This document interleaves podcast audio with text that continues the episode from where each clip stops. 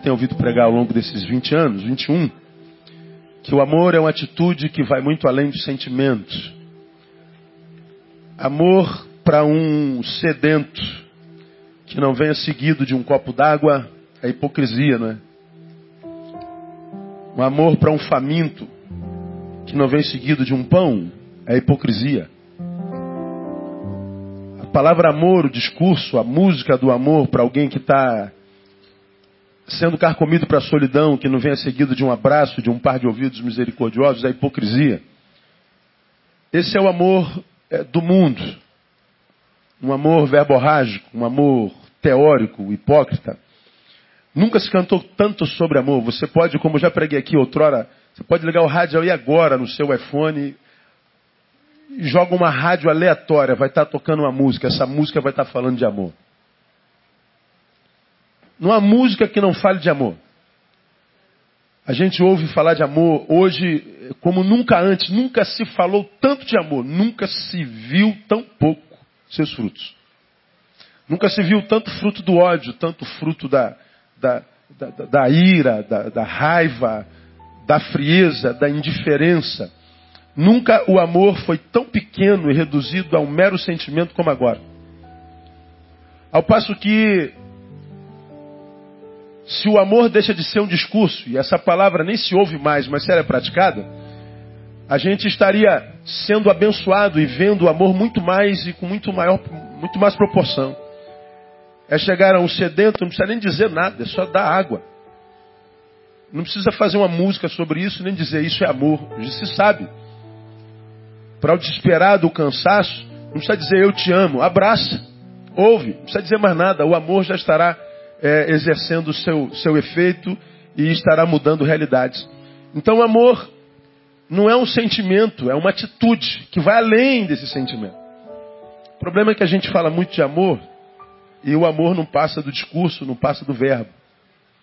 E vivemos uma, uma, uma, uma realidade estranha na igreja evangélica. De um lado a gente fala de amor e não ama com atitude. Do outro lado, há aqueles que imaginam amar, mas o amor também não passa de uma acusação sobre a igreja que não ama.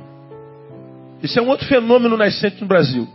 De um lado, uma igreja que diz amar e não materializa o amor. Do outro lado, os que foram dessa igreja não são mais e que vivem acusando a igreja da ausência desse amor, mas que todavia também não amam. Bom, este é produto desta. Uma igreja doente só pode gerar gente doente,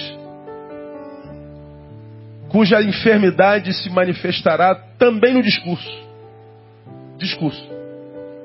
Hoje virou moda criticar a igreja, falar mal da igreja, escrever sobre a igreja, ridicular a igreja. E se você analisar a vida dos que fazem isso e vivem disso, a vida dele é igualzinha dessa igreja que critica. Verborragia. Eu acho que, pelo menos na minha concepção, é chegado um tempo em que a gente tem que calar a boca, falar menos e ser mais.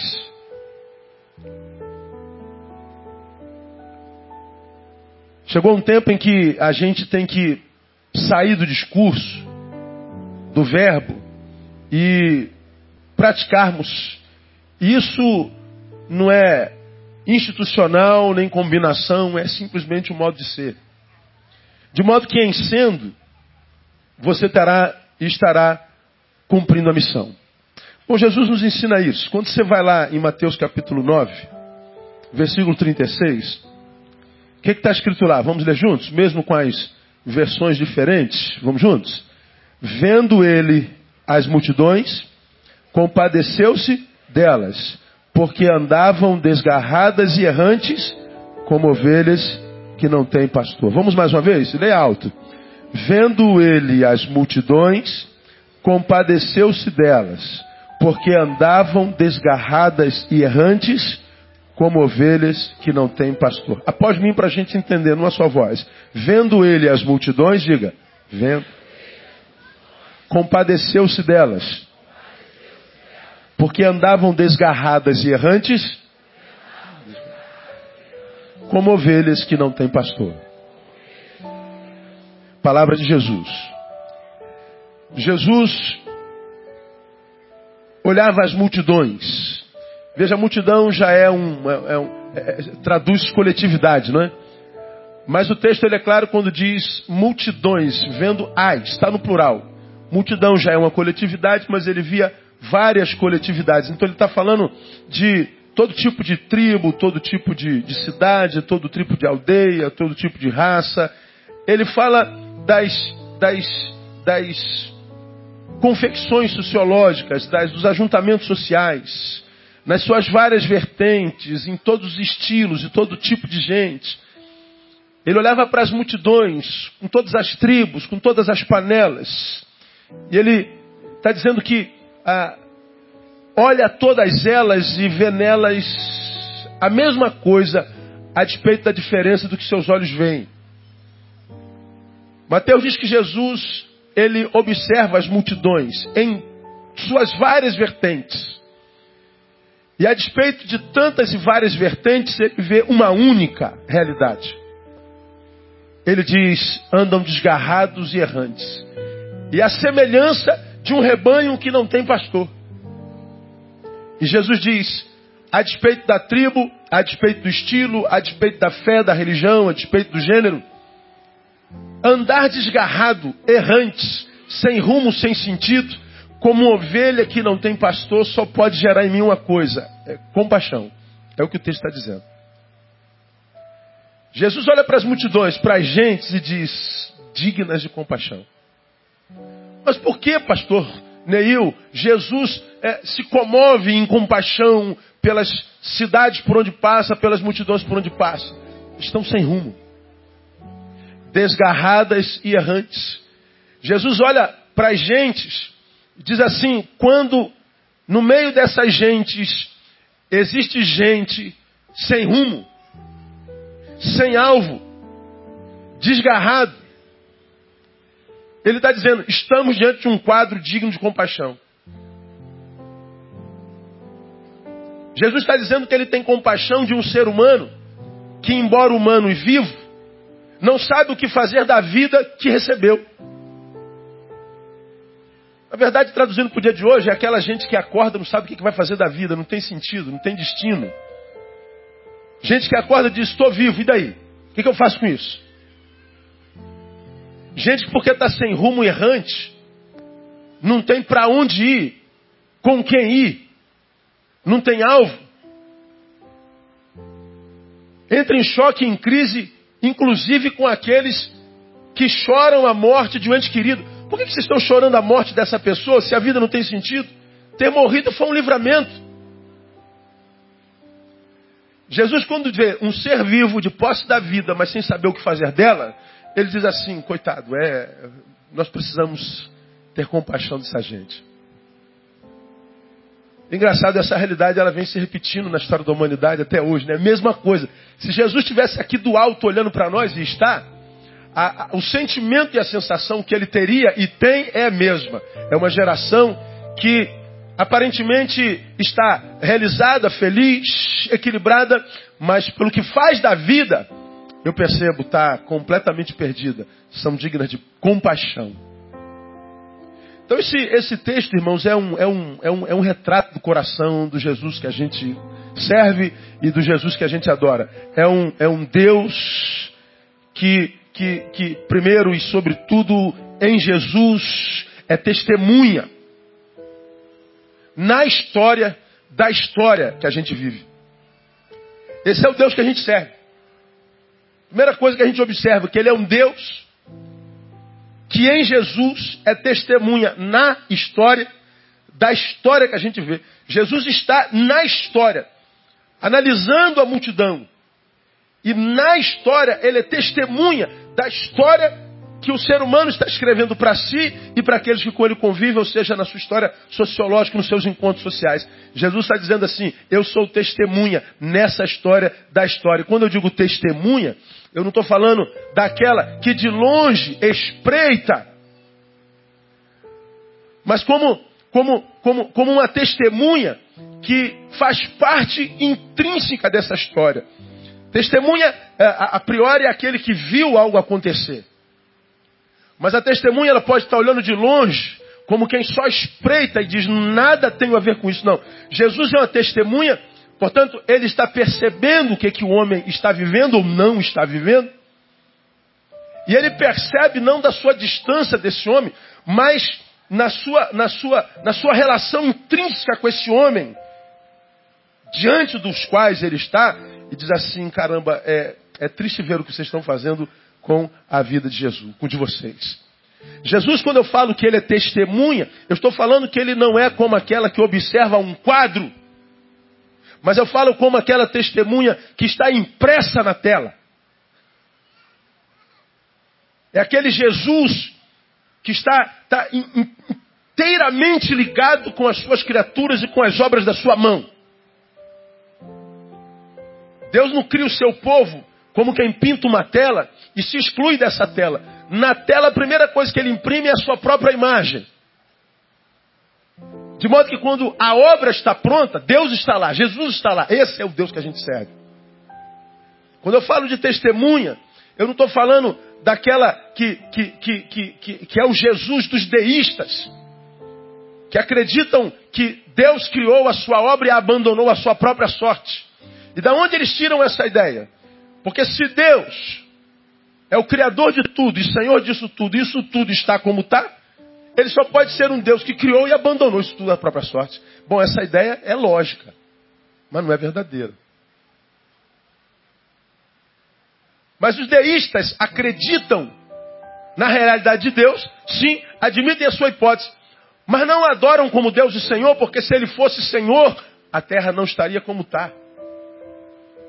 Essa é a visão dos deístas, mas eu creio no Jesus te testemunhas dos teístas, que acreditam que ele está, enquanto Criador, inserido na sua criação se preocupa com ela. Na sua história, ele é testemunha do que a gente faz da sua história. Ele é um Deus que é não só transcendente, mas é um Deus também imanente, um Deus presente. Um Deus cuja palavra diz: os olhos do Senhor estão em todo lugar. É o que esse texto me ensina. Primeiro que Deus em Jesus é testemunha na história. Ele olha as gentes e diz: estão perdidas e errantes. E eu tenho compaixão de vocês. Só que quando a gente está diante de alguém que está inserido na história e que se compadece dos elementos dessa história, nós, na nossa visão pragmática, logo nos prendemos não na relação do Deus com o sujeito da história, mas nós, é, pragmaticamente, abandonamos o Deus da história e o indivíduo da história e nos prendemos em necessidade. A nossa visão é quase sempre, sempre utilitarista. Esse versículo pequenininho fala que há um Deus que se relaciona com o Neil. Nosso Deus é um Deus de relação, estamos inseridos na mesma história.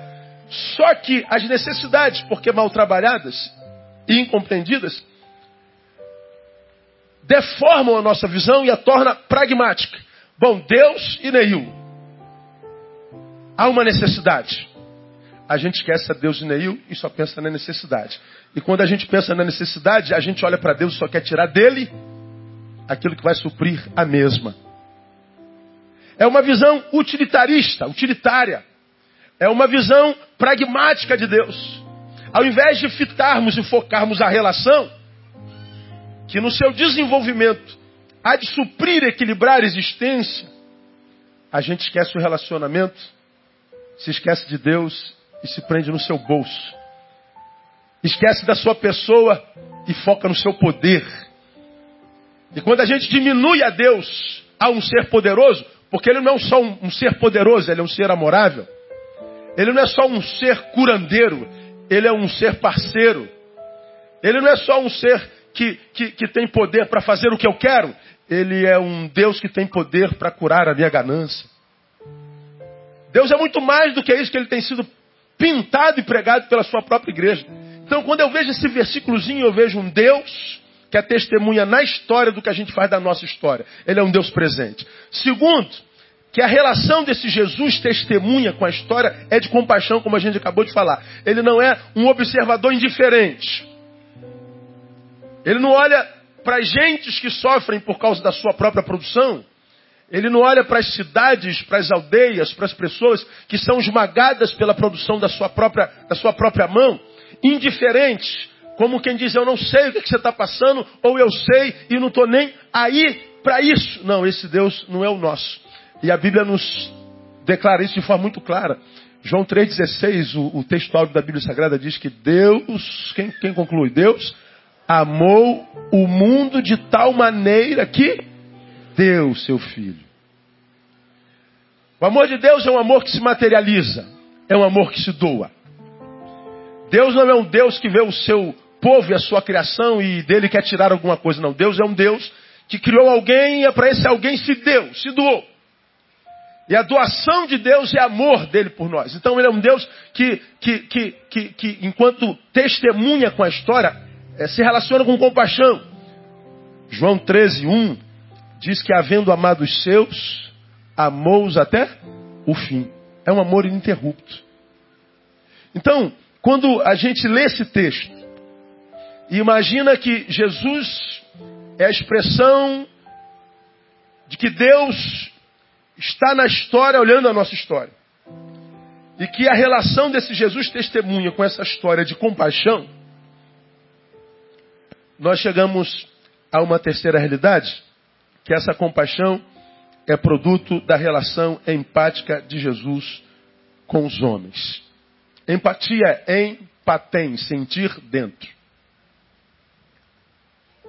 Como nós citamos, por exemplo, o Emanuel, que vai fazer uma cirurgia de um ano e oito meses, e a gente se coloca, por exemplo, no lugar da mãe do Emanuel,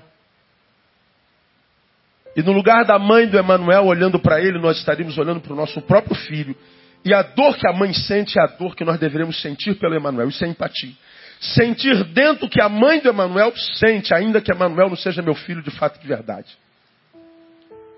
Empatia é sentir no corpo a dor do outro. Empatia é sentir em si o que há fora de si.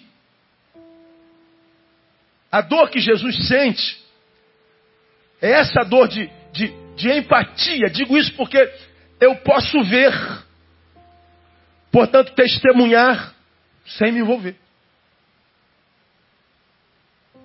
tenho nada a ver com isso. O verbo é danar, né? Dane-se. O verbo é da indiferença. Não, o texto diz que Jesus vê, se compadece e se compadece porque tem empatia. Ele sente dentro dele o que o Neil sente em si.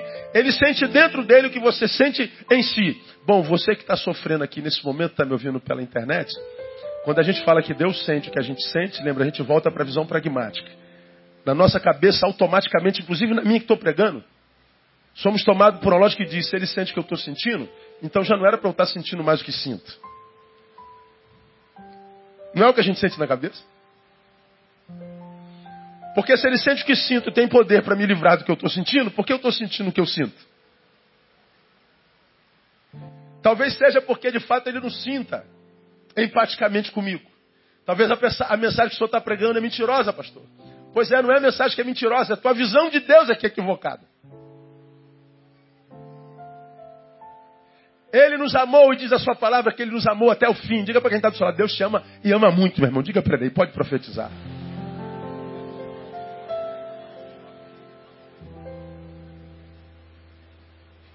Como não servir um Jesus desse, cara? Eu não entendo, cara, vocês que estão apostatando, eu não entendo você que não crê, eu não entendo, não minha cabeça é muito pequenininha para entender a cabeça dos incrédulos.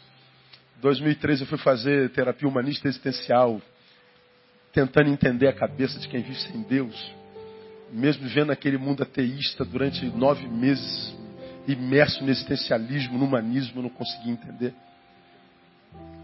Porque quem tem experiência com esse Deus de forma verdadeira, por mais que existam teorias, teologias, filosofias, tentando desconstruir a realidade de quem ele é, porque você sentiu o poder dele nas suas entranhas, não há mais palavras que roubam de você a experiência que você teve com ele. É como quem, sendo motociclista, na garupa, encostou a perna no, no cano da moto quente. Qual é o barulhinho que faz? Me diga. Aí não adianta, você pode tirar. Fala assim, caraca, não, já era, irmão, perdeu. Vai ficar quente por alguns minutos. E depois de algumas horas, aquela região começa a ser deformada. Amanhã ela está preta. Com uma bolha d'água. Descasca. Dói que é uma desgraça. E quem passou por essa experiência não adianta chegar um teólogo, um filósofo, um ateu, um herege e falar assim, ó, nada. Isso que você viveu com o cano da moto é psicológico. Ah, vai pro diabo que te carregue, meu irmão. Como é que você vai dizer que é psicológico? Eu senti dentro em mim, eu senti na minha carne. Você pode fazer as teorias que você quiser, ninguém tira de mim a experiência que eu tive com o calor daquele cano. Quem conhece a Jesus de fato, de verdade, vai além da teoria, mas entra na prática e nas entranhas. Pode ouvir o que quiser, ver o que quiser, porque ninguém rouba de você o que ele gerou dentro de você no nome de Jesus. Pode aplaudir a ele.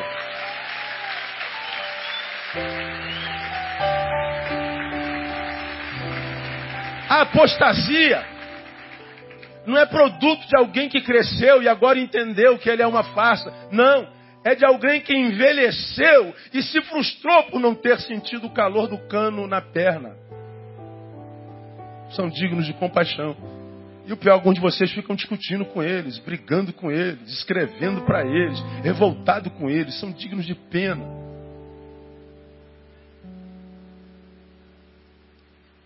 Melhor que você poderia fazer é deixá-lo viver a sua crise em paz.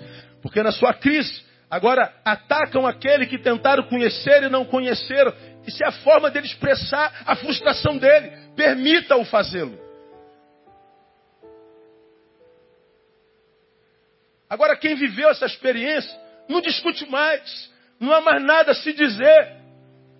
Eu agora, como diz Paulo, eu trago no meu corpo as marcas de Jesus. Como que você vai dizer que ele não é o que é se eu trago a marca, eu tenho a cicatriz dele na alma? E a cicatriz é a experiência da cura.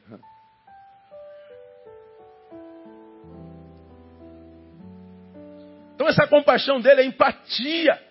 Porque eu posso ver como testemunha sem me envolver, também posso amar sem agir. Eu posso amar sem reagir. Jesus se compadece e age, a sua própria presença já é ação de Deus sobre a vida do seu povo. Então, ver sem se envolver, amar sem agir, conivir com o status quo. Ver sem se envolver, amar sem agir, é olhar essa desgraça que está aí e falar assim, ó, me representa. Infelizmente, essa é uma grande realidade daquilo que se chama igreja no Brasil. Gente que acredita que o que Deus quer de nós é que a gente se reúna num espaço como esse, que não cabe mais ninguém, cante um pouquinho de musiquinha para ele, quando tem tantas crianças como essa, cheias de carência, e ministérios como esse, precisando tanto de voluntários, como disse Tatiana, e que não tem. E a gente vê um monte de gente na igreja dizendo, poxa, eu queria tanto fazer alguma coisa, mas eu não consigo achar nada para fazer. Não quer fazer nada, o que quer fazer com o microfone na mão, aqui no palco. Não consegue achar nada para fazer na igreja porque você quer ser visto no que faz. Os olhos de Deus sobre você não bastam, você quer que as pessoas vejam você fazendo.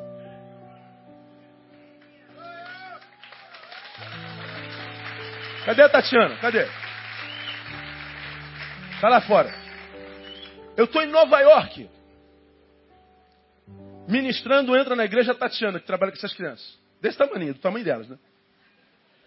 Fazendo aqui, aqui, Tatiana. Tatiana estava fazendo uma pós-graduação, um mestrado em Nova York. Perdido eu baixo em Nova York, a gente se encontra em Nova York. E ela está fazendo o quê?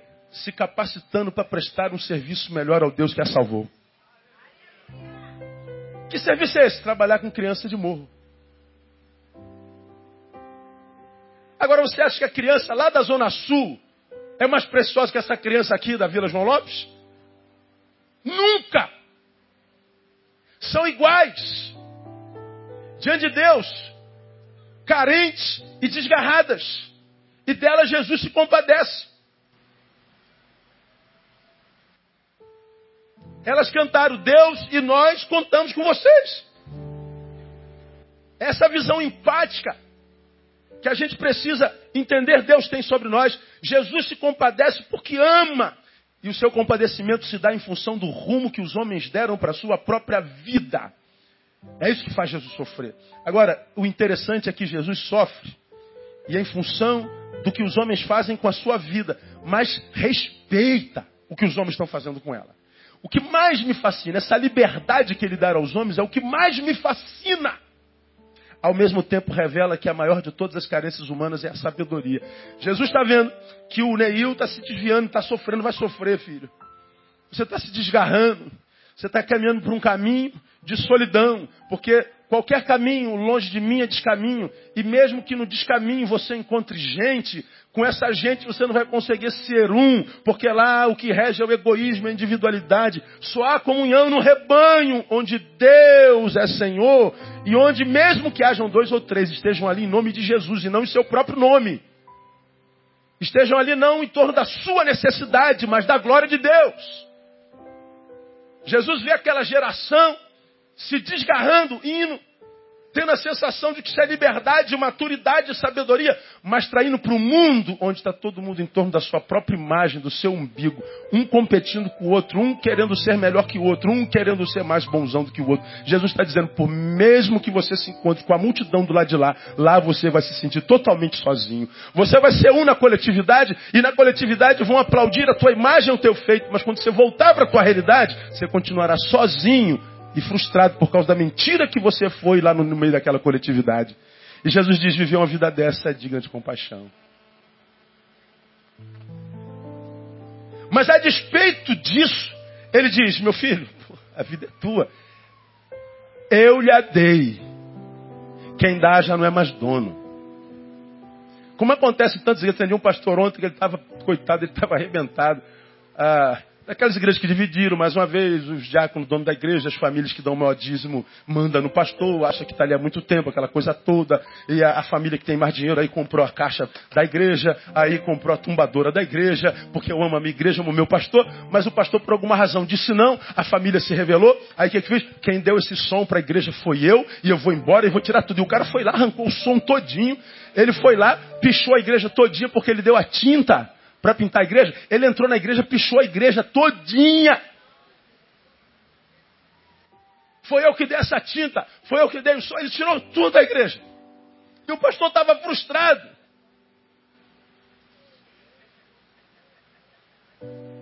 Aí eu falei, mas por que você está frustrado? Pô, pastor, como é que a pessoa. Gente, é assim, filho. Isso é o ser humano. Mas como é que uma pessoa muda desse jeito? Ele nunca mudou. Ele sempre foi isso. Ele estava travestido. Agora ele mostrou quem é. Então, a, a, a, ideia de que, mesmo que a pessoa queira ser esse idiota, Jesus diz: meu filho, você pode entrar na minha igreja e pichar tudo, você pode arrancar tudo que você imagina sendo seu, eu te dou liberdade para isso. Porque se eu fosse Deus, eu mandava um raio na cabeça dele dentro da igreja. Mas eu não sou Deus, graças a Deus, né, irmão? Já pensou se você fosse Deus, cara? Tá maluco, cara. Mas Deus não, vai lá, meu filho, arranca tudo. Eu deixo, deixo você pensar que isso tudo é teu mesmo. Eu deixo você pensar que essa tinta é tua, que é tudo teu, você está pagando, né? Então pode arrancar tudo. Deus respeita a tua idiotice. Deus respeita o teu direito de fazer o que quiser para a sua vida, mas eu quero que você saiba que ele sente por isso. Mas a despeito da sua dor, ele respeita a liberdade do homem. Isso é maravilhoso, cara. Isso é, isso é, isso é, isso é linda. Aí, ah, essa liberdade ele dá aos homens e dentro dessa liberdade que ele dá e respeito, o que mais me fascina é, é essa capacidade que ele tem de nos perder e, a despeito disso, respeitar as nossas decisões. Mas também é, essa realidade revela que a maior carência do homem não é necessidade de liberdade, não, não, é, é de sabedoria. Porque para quem não tem sabedoria para viver a liberdade, liberdade e cativeiro é a mesma coisa. Você libertou o sujeito, mas ele não sabe o que fazer com isso, ele vai rodar, rodar, rodar, vai cair noutra cadeia, ele só troca de cadeia.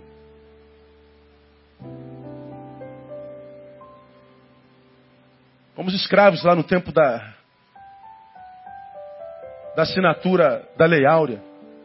Lutaram por liberdade tanto tempo, se libertaram e foram. Grande parte deles voltar, voltou para a senzala. Por quê? Porque não sabiam viver fora da senzala, eles não sabiam o que era ter asas nas costas. Eles não sabiam o que era andar com a própria perna, eles não sabiam o que era liberdade. Então eles voltaram porque eu agora tenho o que eu sempre sonhei, mas eu não sei o que fazer com isso aqui. Então ele está dizendo que o homem mais deseja, não é liber, precisa na liberdade, a sabedoria para viver a liberdade, porque a liberdade ou, ou, o cativeiro, quando me é impresso, seja pelo pecado ou pelo homem algoz, ele me faz muito mal. Mas aquele cativeiro que me é impresso porque eu não soube viver a liberdade, ou seja, eu sou o cativo da minha própria ignorância, da minha impossibilidade, esse cativeiro é pior do que o cativeiro do pecado. Porque no outro eu estava preso, porque eu não tinha possibilidade de ir. Agora eu pude ir, mas não sei, não soube o que fazer da minha liberdade. Esse cativeiro é o pior de tudo. Mas a respeito disso, Jesus ensina. E Jesus diz que esse é o pior cativeiro e diz: ah, esse cativeiro é como aquele de ovelhas que não tem pastor. Engraçado, ele pega a figura de um pastor e de ovelhas. Que quando a gente pensa pastor e ovelha, a gente pensa Neil e, e ovelhas da igreja Batista Betânia. Mas esse, pastor evangélico, né, que é quase inumano, que tem de pastor doente, depressivo, se matando, família arrebentada, porque ninguém suporta ser pastor como os evangélicos ensinam no Brasil. Que a gente tem que viver a vida de vocês o tempo inteiro, tem que estar atrás de vocês o tempo inteiro. E a gente não pode dormir pensando em igreja o tempo inteiro. Esse pastor não está dormindo porque o cara levou o som. Porque, cara, quem, quem é que aguenta ser pastor no negócio impossível? Quando Jesus compara, é, são como ovelhas sem pastor, ele está falando errantes e sem destino, desgarrados sem sentido na vida. Então ele ensina que pastoreio à luz do Evangelho dos olhos de Jesus, pastor lá, o pastor é um mestre e não um berçarista. Eu me compadeço deles porque eles são errantes, sem destino. Como ovelha que não tem pastor seja um pastor, ele mostra destino. O pastor ensina aí. Pastorear não é criar cerca, impedir de é derrubar a cerca e ensinar aí com integridade. Você vive a sua própria vida, caminha com as suas próprias pernas, conforme a tua própria consciência. Não sou eu que tenho que estar vigiando, não sou eu que tenho que estar ligando, não sou eu que tenho que estar atrás, não sou eu que tenho que estar proibindo, não sou eu que tenho que estar permitindo. Na cabeça de Jesus isso não é pastoreio. A gente confunde pastoreio com berçário. Berçário é como eu falo nas nossas reuniões, é, é, é, é onde tem um ser preciosíssimo que é um bebê. Mas como eu digo sempre, o que é um bebê? É um parasita. Eu falo na reunião de transferência, vocês vão ouvir isso agora em novembro. Ah, pastor, não fala assim não, pastor, tão bonitinho, bebezinho. É o parasita. Parasita é aquele que só recebe, mas não produz. E o parasita, quando produz, é cocô, merda.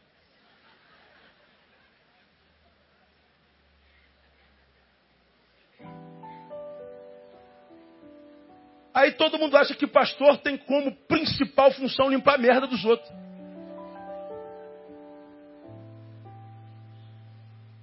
Não, pastor é um mestre, não um berçarista. Ele aponta o caminho e anda no caminho. Na cabeça de Jesus, pastor, ele é referência a ser seguido e não peão de boiadeiro. Na relação do pastor com o bicho ovelha, o pastor não vai atrás, enxotando. Quem faz isso é peão de boiadeiro. Aí um gado vai, estoura, aí vai embora. Aí o, pastor vai atrás do peão de boiadeiro, laça e traz na marra. Aí o peão de boadeiro tem que ir atrás de todo o gado. O gado não quer estar junto, mas o, o peão de boadeiro está lá atrás dele. Aí o pastor hoje, ele é mais peão de boadeiro atrás de todo mundo que não consegue ser quem é e diz que o culpado é o outro. E aí a gente tem que estar atrás de todo mundo. E o pastor não vive nem a vida daquele nem a sua. Morre todo mundo. Um doente gerando outro doente. E a gente é impresso pela morte que o diabo imprime, mata sem tirar a existência. Mas o texto diz que o pastor ele não vai atrás da ovelha, é a ovelha que vem atrás do seu pastor. As minhas ovelhas de Jesus ouvem a minha voz e me seguem. E a ovelha do pastor Jesus é tão livre que se quiser ir embora, ele diz: Você pode ir embora e ser como ovelha desgarrada. Eu vou sentir muito, mas eu vou te respeitar. Olha aí. Agora, desgarrado, você diz: Eu não vou voltar mais naquela igreja porque ela não tem amor. Eu estou um mês sem a igreja, ninguém vem me visitar. É, a igreja não foi até você. E você diz: que chato. E você não foi à igreja por quê? O caminho daqui para aí, para você é injustiça. E daí para cá, não é não? Seu parasita. Em Jesus, pastor, o pastor é alguém que tem autoridade não rendida ao autoritarismo. Embora ele tenha poder para amarrar você aqui, ele diz: Eu não vou usar de autoritarismo. Eu tenho autoridade para isso, mas eu não vou usar desse, dessa autoridade autoristicaristicamente. Caraca, mano, é quase que não sai. Não existe essa palavra. Porque ele não é peão de boiadeiro, ele não laça e amarra. Ele tira o laço e diz: Ó, você está livre. E se eu quiser ir embora? Você é livre para isso também. Se eu quiser encher a cara, enche a cara. Se eu quiser, se eu quiser morrer, morra. Mas se quiser viver, é aqui o lugar. Pastorear é ter autoridade para tal e não usufruir de tal autoridade. Só não entende isso quem não é ovelha. Quem não é ovelha não tem que entender mesmo.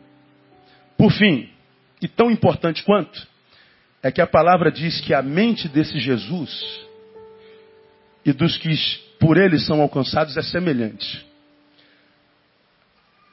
A mente de Jesus, desse Jesus testemunha. E daqueles que ele alcança, do que encostar a perna no tanque da moto, experiência. A mente é igualzinha. A, é, é, é, é, a palavra que diz assim, ó. Pois quem jamais conheceu a mente do Senhor para que possa instruí-lo? Mas nós temos a mente de Cristo. 1 Coríntios 2,16. Diga, nós temos a mente de Cristo. Vamos à frase toda.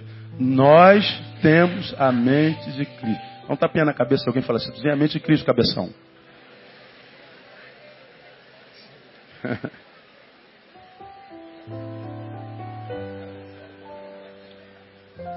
Por que, que a gente insiste em pensar como se a cabeça fosse nossa? Ter a mente de Cristo significa o quê? Se eu tenho a mesma mente de Cristo, a cabeça de Cristo, eu me relaciono com o próximo como ele se relaciona, Josimar. Como é que eu me relaciono com o próximo? Como Jesus se relaciona. E como é que Jesus se relaciona? Sendo testemunha participante. Ou seja, eu estou inserido. Eu não me meto na sua vida. Mas se você precisar, eu estou aqui. A gente não entra na casa de ninguém na comunidade, mas se a comunidade falar assim, eu quero que vocês entrem, a gente entra. Somos testemunhos porque estamos na história.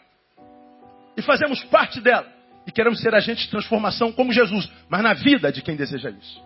Ter a mente de Jesus, portanto, é viver compaixão como força propulsora.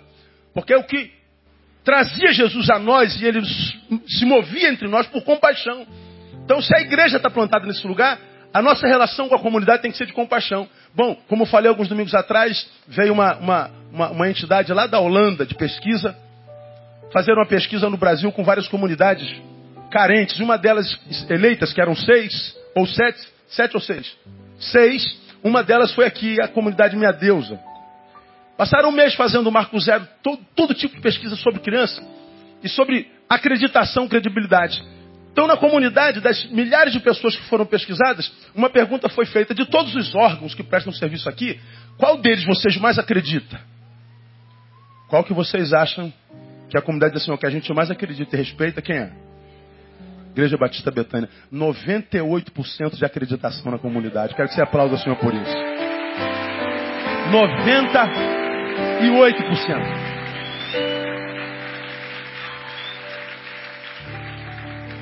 e 8%. E tem diga que a gente não faça nada. Procure igreja no Brasil aí que tem essa acreditação na comunidade. Ache umas três e me apresente. Agora, estamos satisfeitos? Não. A gente pode fazer muito mais, mas a gente precisa de gente que tenha a mente de Cristo. Que diga assim, pastor Josimar, dá para ajudar de alguma forma? Pastora Vina, dá para trabalhar com os idosos? Eu tenho vocação para isso. Você vê aqui, cara, na inserção tecnológica, aqueles computadores que a gente tem lá no curso, os velhinhos sentados aprendendo a tocar no botãozinho. Caraca, que coisa bacana é aquilo, cara. Os velhinhos ficam assim, meu Deus, que mundo é esse? É um novo horizonte para os velhos. Os velhos fazendo ginástica. Hã? E bem fisicamente. Tem tanto trabalho nessa aqui, mas tanto trabalho, que só, só morre enferrujado quem quer. O que falta é disposição e deixar de ser uma testemunha que espreita para ser uma testemunha que se insere e que modifica, porque a mente de Cristo também nos faz ter empatia relacional. A gente sente a, a necessidade do povo. Então, irmãos, ah, de posse disso, terminei minha palavra, a gente consegue entender porque Paulo insta para que não nos conformemos a este mundo, mas transformai-vos pela renovação da vossa mente. Romanos 1, ah, Romanos 12, 2. Porque percorria Jesus, tinha compaixão, porque eram errantes desgarrados como ovelhas sem pastor. É a forma de Jesus ver na história a história dos homens. E a gente aprende que ele é testemunha, que ele tem empatia e que a relação é compaixão. E a Bíblia diz que eu tenho a mente de Jesus, eu preciso ser como ele. Aí a gente entende por que, que Paulo está dizendo: olha, não se conformem com esse mundo transformai-vos pela renovação da vossa mente. Ou seja, a mente do mundo, ela vai se conformando com a mentalidade mundana, e na mentalidade humana, humana, eles são tomados por egoísmo, eles não reconhecem nada que se chama eu, além do que seja eu. Não reconhece ninguém além daquele que eles veem refletido no espelho. É gente que só pensa na sua necessidade quando se aproxima de Deus, não pensa na relação, pensa que esse Deus pode suprir a minha carência. É utilitarista e materialista. A igreja está cheia de gente assim. Aí você quer que a gente sofra por perder gente assim? quero mais é que suma do mapa. Acha mesmo que a gente sofre quando a gente vê alguns de vocês estavam numa, numa M danada, no chão de cair morto. Aí orou, Deus, Deus foi abençoando, Deus foi prosperando. Aí você foi ganhando dinheirinho e Deus vai perdendo você porque agora você vai viver a vida. Mas viver a vida é sempre longe de Deus. Um ser tão doente mentalmente, espiritualmente falando, que não sabe valorizar o Deus das bênçãos por causa das bênçãos de Deus. Aí fala assim: Deus, se eu fosse eu, eu jogava na sarjeta de novo, porque eu a amo e eu não queria perdê-la. Porque é só na sarjeta que se lembra. Mas Deus, não, meu filho, que bom que você não é Deus, né? Que bom. A minha mente não é essa, né, meu filho? É verdade, Senhor. Então, eu prefiro vê-lo feliz longe de mim do que triste ao meu lado. Porque o conceito de felicidade e tristeza depende da mente que o rege.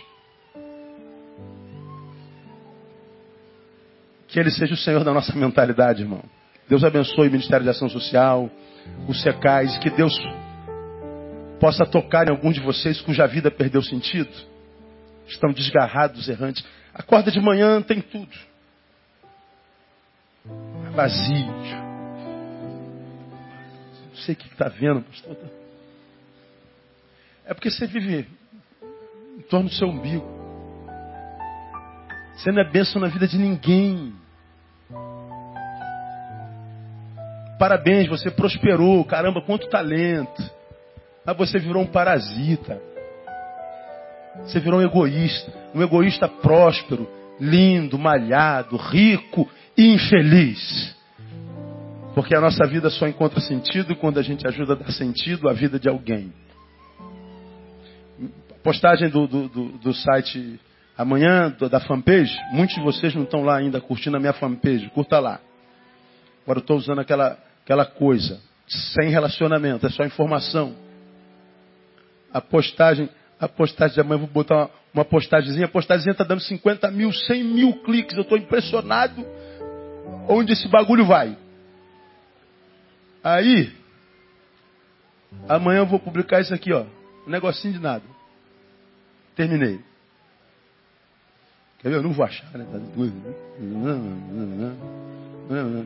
A gente só continua sendo quando a gente é para o outro. Quem é apenas para si, deixou de ser a muito. Quando você era para alguém, quem sabe pobre, vivendo com a tua limitação, você tinha tempo para alguém, para ser com alguém. Então, a despeito das tuas carências, você tinha alegria. Aí você foi prosperando. Aí, porque agora tem, vou curtir a minha vida. Aí se desligou da utilidade do serviço. Aí chegou aqui, curtiu tudo, continua vazio. Pô, mas agora eu tenho tudo. Que se traduz em nada. Porque a vida só se desenvolve no encontro. Change, na troca, na, na, na, na mudança de, de posse. Eu dou a ele, agora é dele. E ele pegou, agora me dá, agora é minha de novo. Então a gente vai se abençoando mutuamente. É nisso que a vida se transforma em vida. Agora, quando você sai para viver a sua vida, você está dizendo: olha, é sua. Então, vai com Deus.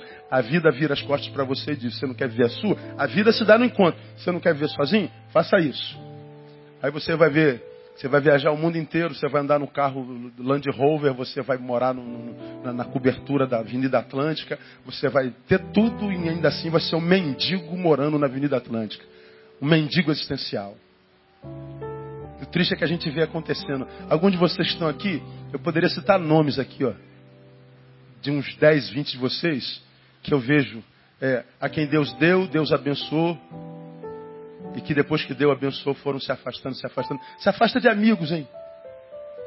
De gente que te ajudou a ser quem você é. E a gente tem que ver vocês indo embora assim, dizendo assim, poxa Deus, que pena, né, cara? Gente tão preciosa. Gente tão querida, gente tão amável.